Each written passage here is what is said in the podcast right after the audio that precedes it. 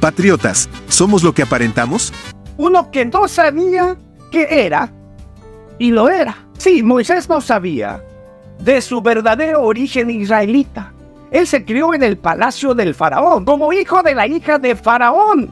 Se crió con todos los lujos, la mejor educación, la cultura, el mejor entrenamiento militar. Él era de la clase alta. Era nada más y nada menos que el hijo de la hija de Faraón.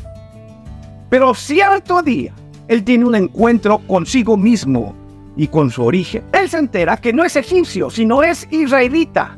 Y Dios lo confronta y lo llama para ser el libertador de su pueblo esclavizado por 430 años de los egipcios. Fue algo difícil para Moisés aceptar. Sin embargo, se entrega a ello, se entrega a la obediencia a Dios. Continuará.